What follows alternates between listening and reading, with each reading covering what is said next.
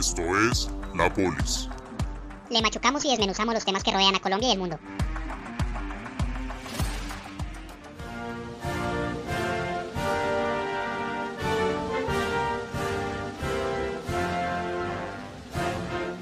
Con las notas musicales del glorioso país norteamericano los saluda Daniel Celis y bienvenidos a un nuevo capítulo en La Polis. Hoy junto a Anderson Urrego le desmenuzamos uno de los eventos político-mediáticos más importantes del mundo, las elecciones presidenciales en los Estados Unidos. Anderson, ¿qué más? ¿Cómo está? Daniel, muy bien, muchas gracias. Un grato saludo para usted y para todos los oyentes que hoy entenderán cómo funciona el sistema electoral de los Estados Unidos y un panorama económico de este sufragio. Un sistema, Daniel, que para muchos tiene más imperfecciones que aciertos al eludir la voluntad popular por razones que analizaremos más adelante. Daniel oyentes, hay que notar que a corte del último día de octubre, por razones derivadas de la pandemia, más de 70 millones de estadounidenses depositaron su voto a través del mecanismo de voto anticipado. 48 millones lo hicieron por correo electrónico y 25 millones de de manera presencial. Estas cifras permiten anticipar una alta participación en los comicios, ya que esta cifra y este número de votos con antelación supone más de la mitad del voto emitido en las elecciones de hace cuatro años. Pero bueno, mientras que en Colombia el Poder Ejecutivo es elegido a través del sistema de segunda vuelta en caso de que el ganador no logre más del 50% de los votos en la primera y regulado por el Consejo Nacional Electoral, en el país norteamericano las cosas son muy distintas, Daniel, y se hace a través del colegio electoral. ¿Cómo funciona este sistema, Daniel?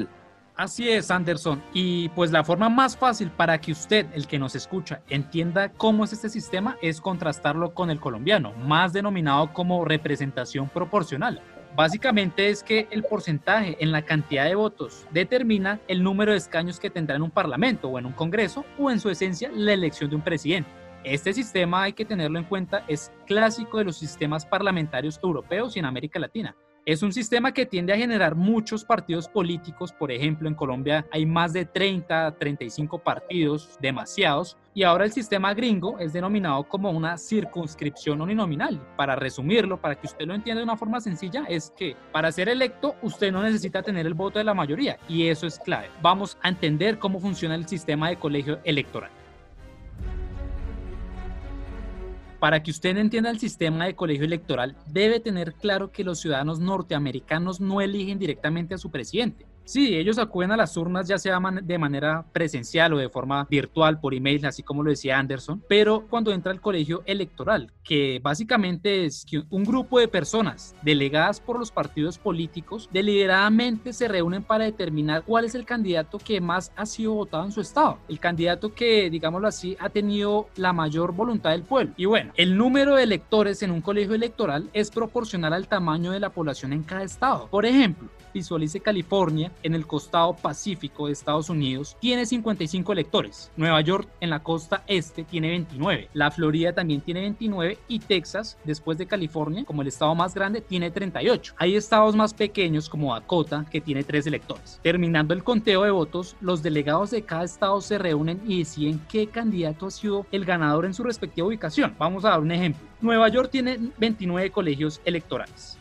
y digamos que nueve se inclinaron por el candidato republicano Donald Trump y 20 por el candidato demócrata Joe Biden. Automáticamente, sin ninguna discusión, esos 29 votos electorales ya le pertenecen al candidato demócrata y por lo tanto Nueva York ya es ese estado pertenece a Joe Biden. Y así pasa con cada uno de los estados. Para ganar un candidato necesita 270 votos electorales de los 538 y eso esto hay que tenerlo totalmente claro, Anderson. La mitad más uno. Aquí es lo clave. Los votos totales de la ciudadanía no son los que determinan la mayoría. Los que definen la elección son los del colegio electoral. Para dar un ejemplo, hace cuatro años en las elecciones de 2016, la candidata demócrata Hillary Clinton le sacó más de 3 millones de votos a Donald Trump. Sin embargo, el candidato republicano fue el que ganó las elecciones porque ganó mayoría en el colegio electoral. Otras, las más reñidas de la historia del año 2000 entre George Walker Bush, hijo, y Al Gore, ganó el candidato republicano porque también le ganó en los colegios electorales y Al le ganó por una diferencia de, más de 200 mil votos en el voto popular. Entonces hay que tenerlo en cuenta esto a la hora de ver los resultados de los comicios. Anderson, para explicarle y darle un resumen a nuestros oyentes, ¿cuáles han sido las propuestas claves que contraponen a Donald Trump y Joe Biden?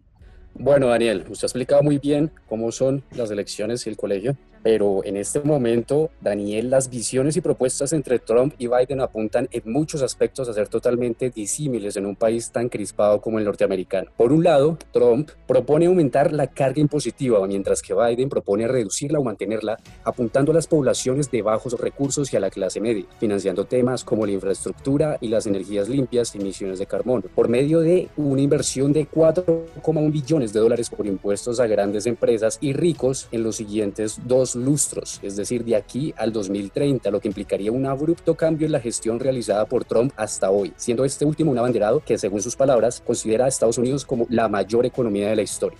De llegar a ganar Biden, por su lado, implementaría una visión mucho más social. Ha propuesto eliminar matrículas en colegios y universidades públicas para estudiantes cuyas familias ganan menos de 125 mil dólares al año. Reformas en las políticas laborales más estrictas para la clase media, reduciendo brechas salariales, aumentando el salario mínimo a 15 dólares la hora, teniendo en cuenta a los afrodescendientes, aspecto en el que comprometería la Reserva Federal, y también trayendo a colación el hecho de que con el gobierno de Donald Trump hay una alta pobreza relativa de ingresos, que son las personas que viven con menos de la mitad del ingreso medio de su país, exactamente de un 17,8% por encima del promedio de los 36 países de la Organización para la Cooperación y el Desarrollo Económico, la OCDE. Otro tema disruptivo es que Biden pretende alejarse de Wall Street y acercar a las familias, ya que él afirma que la estrategia económica está orientada a los inversores, en este aspecto conlleva un gran impacto en las bolsas de valores y los mercados bursátiles a horas del escrutinio, debido a que la elección de Trump representaría continuidad de las operaciones, que para muchos sería la opción preferida, mientras que la elección de Biden representaría mucha más volatilidad en el mercado de operaciones al modificarse la política monetaria en el futuro.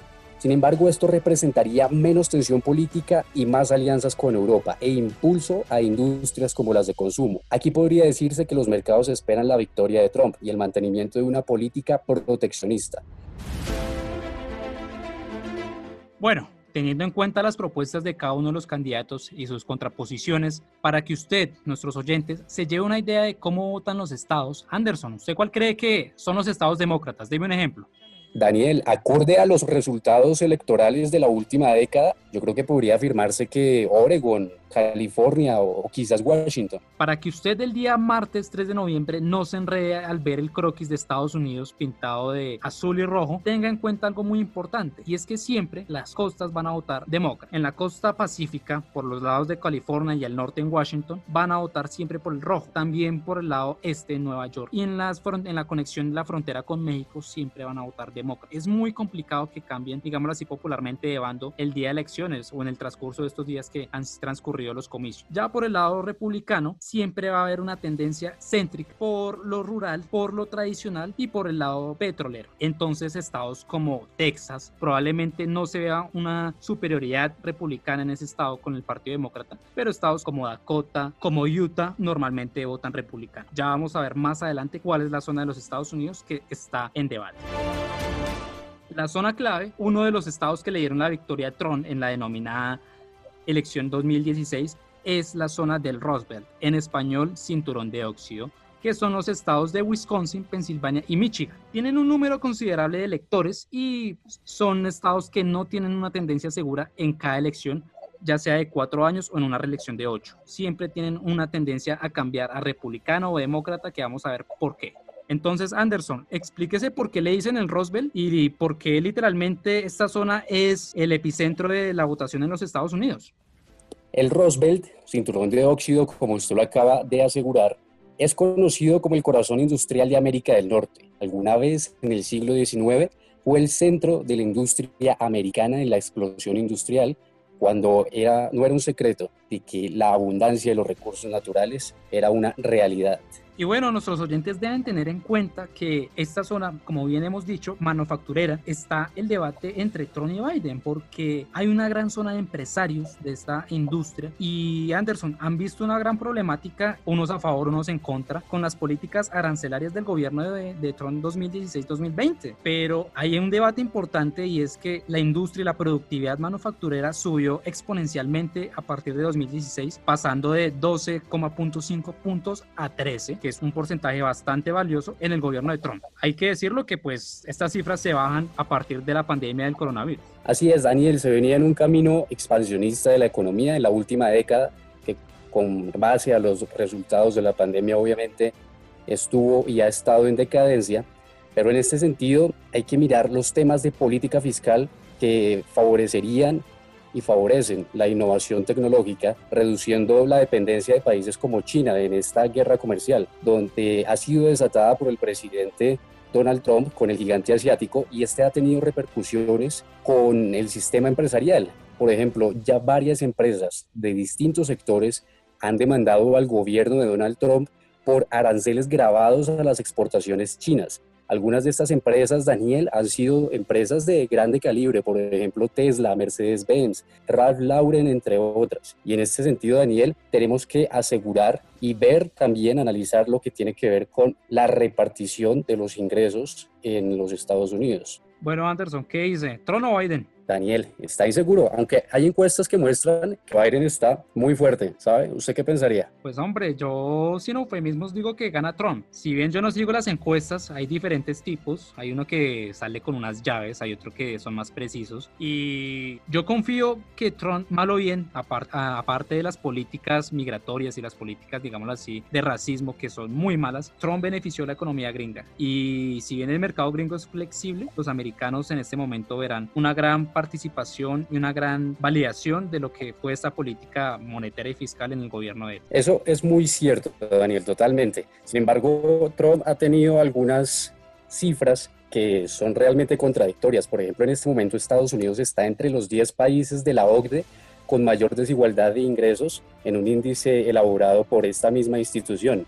Aquí en este, en este listado, Estados Unidos figura como el cuarto por debajo de Chile, México y Turquía. Es un parámetro que se mide, en el cual se mide la desigualdad de ingresos, en donde el cero es la igualdad total y el 1 la desigualdad total. Estados Unidos en este momento tiene un número de 0,39, lo que habla pues, realmente eh, en un sentido contradictorio, ya que, por ejemplo, Daniel, una de las cifras es que la fortuna de las 50 personas más ricas del país estadounidense es equivalente a la de los 165 millones más pobres de esta misma nación, de este mismo país. ¿Usted qué opina, por ejemplo, de esas cifras muy disparejas, inequiparables? Pero el otro día el New York Times sacó un balance bastante favorable y es la flexibilización que tiene el mercado gringo. Fíjese que en abril de, de este año, a partir de la pandemia del coronavirus, Estados Unidos registraba un desempleo del 14.7% y en agosto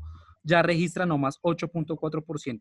Se han recuperado millones de empleos en aproximadamente menos de tres meses. Entonces hay que tener en cuenta otro tema ha sido el del fracking, la federalización de este. Y bueno, hay que tener en cuenta la gran problemática racial que vive Estados Unidos, que da para otro programa, ¿no? Pero bueno, esperamos. Totalmente. Aspecto, aspecto que favorece a Biden, ¿no? Exacto. Esperamos que pase el martes 3 de noviembre, que probablemente no se sepan cuál es el presidente, el próximo presidente de los Estados Unidos para esa fecha. Pero a ustedes muchas gracias por darle clic a la polis. Esperamos que les haya sido de utilidad este podcast y nos veremos en una próxima oportunidad. Muchas gracias. Así es. Un saludo a todos. Muchísimas gracias por la audiencia. Hasta luego. Esto es La Polis. Le machucamos y desmenuzamos los temas que rodean a Colombia y el mundo.